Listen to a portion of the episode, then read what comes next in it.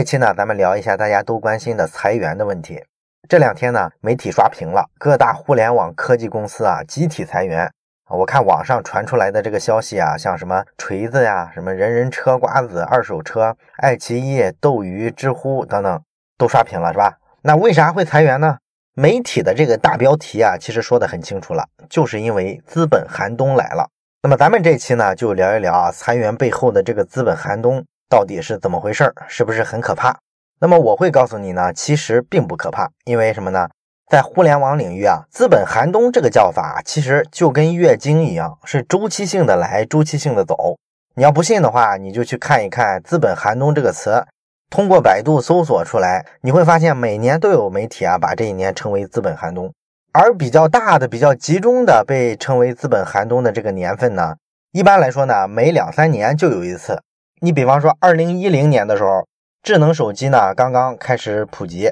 二零一二年、一三年，当时这个创业公司就出现了各种各样的井喷，做 APP 的公司呢特别的多。但是就差不多过了两年之后，到二零一五年。这一年呢就已经被称为是资本寒冬了，然后一六年呢也是这个称呼，隔了两年，到了今年呢又一波的资本寒冬啊就出来了啊，所以说它是一个经常性的东西，没什么可怕的，而且呢这玩意儿跟月经真的是一样啊，来了一点都不可怕，它要不来啊你才可怕了，那代表了绝望。那么咱们说资本寒冬啊，它到底是怎么回事呢？我们今天呢讲两个问题，先看第一个，为什么会有资本寒冬？其实呢，说的简单一点，资本寒冬是怎么来的呢？就是因为前期的时候啊，投资出现了泡沫，也就是说，太多的钱啊投到某一个所谓的风口里面，这个呢导致资本的泡沫太大了，然后呢，资本的泡沫大到一定的程度就撑不下去了，它就破裂了啊。很多资本呢，因为没有赚到钱，或者投了一些比较失败的项目，然后呢出局了，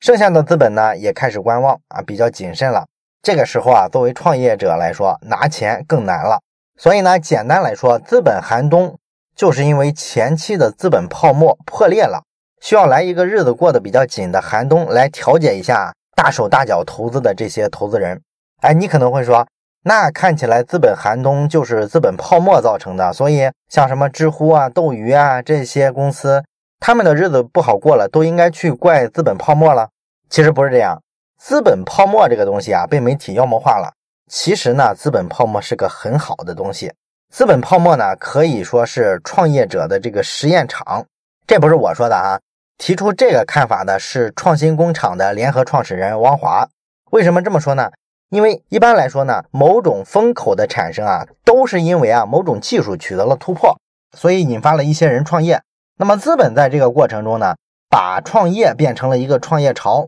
于是呢，就有更多的资本进场，然后呢，把创业公司的估值就给它拉高了，出现了很多天价估值的创业公司，这就是咱们一般理解的所谓的资本泡沫了。那这个呢，是资本泡沫发生的一般过程，但是这个描述啊，其实太粗糙了。实际上，这个过程的发生非常复杂。一个创业的风口要想形成，一般来说呢，需要搞定三件事儿。第一件事儿呢，就是你要去探索所有可能的方向。啊，因为这个时候呢，出现了一个新的技术突破，对于这个新技术的这个认知，其实呢，社会上还没有形成。比方说，智能手机出现的时候，你说这个新的平台到底能给咱们的很多日常生活带来什么帮助啊？比方说，对人的交通出行吧，它能引领出什么革命呢？其实我们所有人都不知道，包括创业者本身。那么这个技术啊，未来会采用什么样的商业模式、什么样的产品模型来发挥这个技术的潜力呢？我们其实也不知道，所以说我们就需要一个探索未知的过程，需要去做一款打车软件来测试一下这个模式啊走不走得通。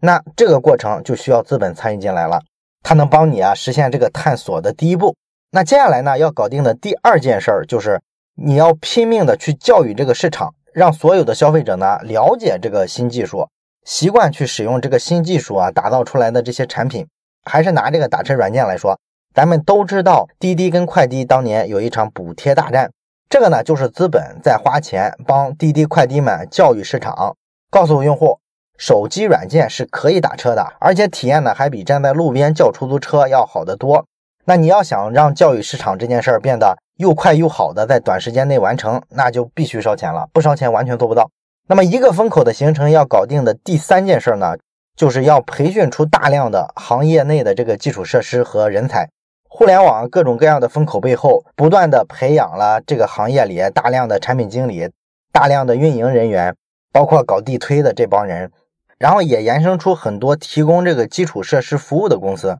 那如果说你这个行业没有资本的参与，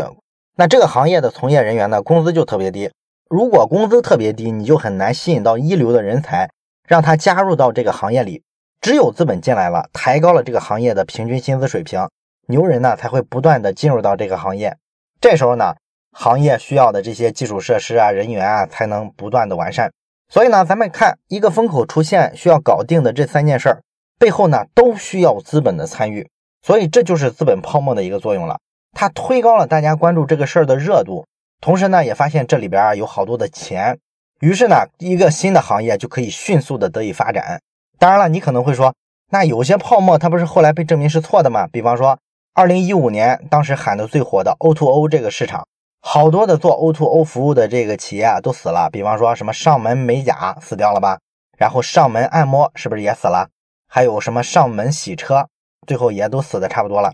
确实是这样，这个 O2O 的风口呢，大部分啊都被证明是错的。但是呢，O2O 产生的这个资本的泡沫却很有意义。最起码补贴这件事儿起了很大的一个作用，告诉中国老百姓呢，手机软件下一个单，然后上门服务这种方式啊是可取的，所以这才让今天叫外卖的这些软件、订餐的软件能够以很低的成本实现迅速的扩张。这其实都是当年资本泡沫起的一个作用。如果没有这些的话，后来的这些叫外卖的软件，你很难在全国就组织起来上百万的送外卖的这个小哥的队伍。所以呢，资本泡沫才是创业的实验室。而且说来呢，一个阶段的这个资本泡沫啊，它不仅说会催生起好多的创业狂潮，它呢还会产生很多后续的非常深远的影响。还是拿这个 O2O O 的泡沫来说，这个 O2O 的资本泡沫啊，导致各种上门服务产生了，最终呢，送餐叫外卖这事儿啊，就形成了一个新的产业。那这个产业背后，其实呢，资本泡沫呢？还在推进这个新的行业发生各种各样的演化。你比方说，因为饿了么、美团外卖这种 APP 的盛行，很多的新的品牌、新的模式就出现了。有些品牌就专门是送外卖，就是通过美团跟饿了么去做推广，它没有实体的门店，但是因为好吃，逐渐的品牌化了。然后有很多传统的餐厅呢，都开始建立各种没有门店的中央厨房，直接做好了之后，通过这个叫餐软件配送到消费者家里去。甚至呢，像海底捞这种传统的餐饮巨头，他会把自己的食材原材料的供应啊开放给第三方的企业。那做一个外卖品牌呢，就可以啊去采用海底捞的这些食材原材料了。所以在资本泡沫的推演下，这个新的行业呢迅速发展，它居然呢能够倒逼着上游的供应链关系发生变化。你说这不是对整个商业的一个革命性的冲击吗？对吧？所以这就是咱们讲的第一点，资本寒冬呢是资本泡沫产生的。但是资本泡沫呢，其实是创新的实验室，没有它，很多创业都行不成。那今天咱们要讲的第二个话题呢，就是说资本寒冬到底是不是很可怕？答案呢很清晰，并不可怕。为什么呢？因为两点。第一点，资本寒冬啊，并不是说投资人没有钱了，这个事儿其实非常好去判断。你就去看一下中国的这个私募基金啊，每天到底有多少个新基金啊去申请。申请完基金啊，它肯定是要投资出去的，它不可能闲着。你去看这个数，你会发现市场上并不缺资金，每天都有大量的资本啊进场，准备投给各种各样的这个创业机构。所以，并不是没有钱可以投资了，而是大家对于企业的判断标准发生了改变。这是第一个。第二个呢，资本寒冬啊，其实也是一个很好的东西，它呢其实是创业者的过滤器啊。为什么这么说呢？因为咱们前面讲了，泡沫呢其实是一个实验室啊，大量的资本投入，探索出了大量的可能的方向。而所谓的这个资本的寒冬呢，其实是一个过滤器，它可以把这个泡沫期出来的各种各样的可能性啊，各种各样的产品模式呀、商业模式啊，给它过滤一下，过滤掉那些比较差的、不行的，留下的呢都是有真本事的。哎，资本寒冬的作用其实主要是这个，在这个资本寒冬期来临的时候呢。并不是所有的资本啊都休眠了，资本其实也没闲着，他们也在看各种各样的创业公司，在重新的评估，而且这会儿呢，他们看创业公司的这个眼光啊、标准啊，其实都发生了变化。你就拿这个电商企业来说吧，原先的时候啊，这些资本愿意投某一个垂直电商，主要看的是什么呢？在资本泡沫时期，他们主要看的是 GMV，也就是商品交易总额。你这个电商平台啊，总共促成了多少单的交易？这个交易额有多高？他主要看这个的增长幅度有多快。这是在泡沫时期，他们主要关注的点。那这个时期呢，不管你是用什么方式把这个商品交易总额推高的，是烧钱呀，是补贴啊，还是用了什么拼团裂变的这种方式，所有人呢只关注的是你跑得快不快。因为在资本泡沫时期啊，通常是这个创业的风口啊刚出现的时候。你一定要快速的证明你有跑马圈地的能力，有迅速占领市场的能力，有可能成为未来的行业老大。这时候呢，资本才愿意给你输送炮弹。但是呢，到了资本寒冬期啊，一般来说，这时候呢，这个行业啊，经过好几年的竞争，已经相对来说走向成熟了，格局也基本定了。所以这时候呢，投资人啊，不太去看这些表面的指标，增长率啊，什么注册用户数啊这些了，这个对他们吸引力已经大幅下降了。这会儿呢，大家其实真正想看的是你到底有没有真正的商业模式，你能不能找到市场上真正的需求，然后你这个东西呢，未来到底能不能挣到钱？尤其是说你把补贴停了之后，我要看你啊还能不能增长，这些用户啊会不会弃你而去？简单来说呢，在资本寒冬的阶段，实际上呢，大家看企业从原先的看数量变成了更重质量。然后大家关注的是你这个企业啊，你这个公司在你所在的这个领域啊，跟竞争对手相比的话，你到底有没有控制一些关键的资源？然后这个控制的程度呢，是不是足够的垄断性？而对创业者来说，实际上也是一样，人家看待你的方式发生了变化，那你自己的这个增长的逻辑啊，生存的这个方式呢，其实在资本寒冬的时候也应该做出调整，而不能够用这个资本泡沫时期的活法。在资本泡沫的时代呢，其实所有的创业者都知道，你的生存法则就是快鱼吃慢鱼。你能不能拿到更多的资本，能不能在竞争中啊领先别人一个身位，关键就在于你能不能拿到机会融资。有了钱呢，你一定能跑得比别人快，而你跑得比别人快之后呢，也就更容易拿钱。所以它是一个正向的循环，正向的刺激。那么在资本泡沫时代呢，拼命的往前跑，就是所有创业者啊生存的一个最根本的法则。而到了资本寒冬时代，你的生存法则就发生了变化。这时候的法则呢是胜者为王，胜是剩下的胜，也就是说，这时候拼的是你到底能不能活下去。这个阶段你的生存呢，一定要关注两件事儿，一个是现金流，再一个呢就是所谓的这个产业周期。你要想办法找到一个能挣钱的商业模式，在这个阶段，然后让自己的这个企业进入一个良性的循环，不再那么依靠补贴，不再依靠资本给你输血。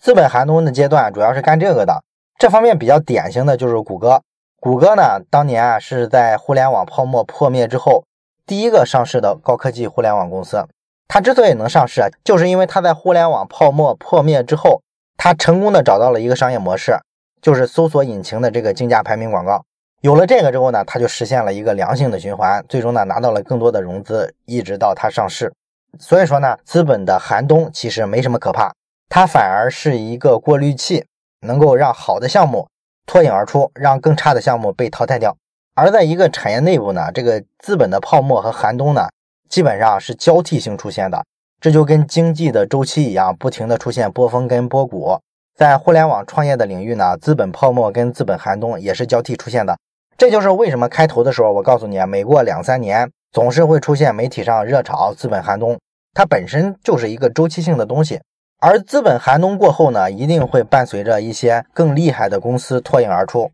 九九年、零零年的互联网泡沫破灭之后，不仅出现了谷歌，中国国内的互联网领域，阿里、百度、腾讯都在此后出现了一个非常快速的增长。这些呢，其实都是拜当年的资本寒冬所赐，它成功的过滤掉了更差的项目，让好的项目能够聚合起更多的资源来，吸引到资本更多的注意力。同时呢，也倒逼着自己啊，生长出更有生命力的商业模式，尽快的挣到钱。当然了，可能你还是有一个问题想问，就是说，你说了半天都是说这个裁员潮来了，资本寒冬来了，作为创业者应该怎么生活？那如果我只是一个打工的，裁员潮来了，你说我应该怎么去看待我现在做的这个工作？我应该怎么过日子呢？实际上，我觉得呢，在资本寒冬来临的时候，虽然说逻辑上来看，大家应该更珍惜自己的工作，但其实呢，我倒觉得这反而是一个你跳槽换工作的好机会。因为资本寒冬来了，原先泡沫时代给那些高科技公司身上的太多的光环正在逐渐的褪去。